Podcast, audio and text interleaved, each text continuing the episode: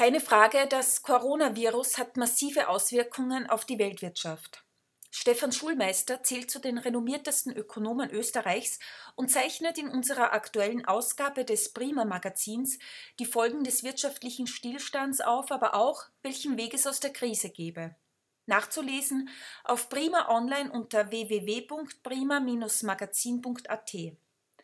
Mein Name ist Nicole Mühl und für unseren Prima Podcast habe ich mit Stefan Schulmeister darüber gesprochen, was die Welt nun braucht, um aus der Krise zu kommen.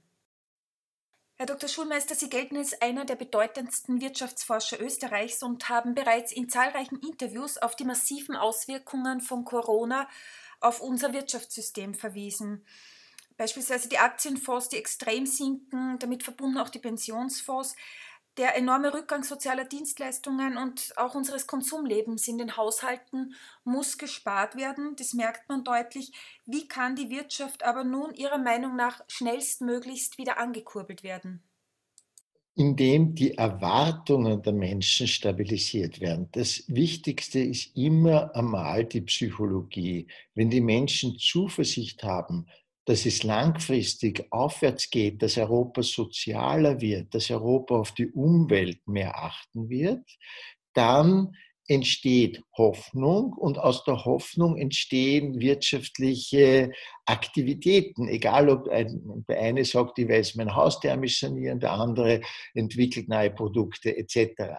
Damit diese Hoffnung entsteht, müssen die Menschen den Eindruck haben, die politischen Führer haben ein Konzept, eine Vorstellung, wie Europa in 15, 20 Jahren aussehen soll. Und diese Vorstellung entspricht in Grundzügen den Vorstellungen der Menschen. Zum Beispiel ist es keine Frage, dass eine überwältigende Mehrheit der Menschen in Europa mehr sozialen Zusammenhalt, also einen stärkeren Sozialstaat will und eine stärkere Berücksichtigung der Umwelt als eine Bekämpfung des Klimawandels. Und wenn solche Konzepte vorlägen, aber die müssen erst konkret entwickelt werden, dann würde ich mir keine Sorgen machen.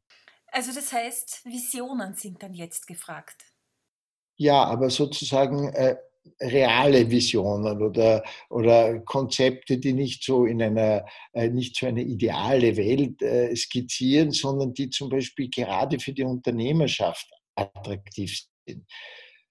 Meine Analysen zeigen mir ja, dass nur dann, wenn Arbeitnehmerschaft und Unternehmerschaft an einem gemeinsamen Strang ziehen, dann können sich Dinge zum Besseren verändern. Bei allen Konflikten, die es auch gibt zwischen Unternehmerschaft oder Unternehmern und Arbeitnehmern. Aber sie haben auch ein gemeinsames Interesse und zu diesem gemeinsamen Interesse gehört nicht nur der soziale Zusammenhalt. Man spürt es ja immer dann, wenn ein Unternehmen ein Interview gibt, der äh, verantwortlich sich fühlt, äh, auch für seine Mitarbeiter.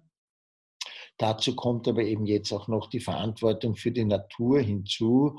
Und äh, ein solches soziales und ökologisches Konzept für Europa hätte eine breite Konsensbasis, würde ich glauben.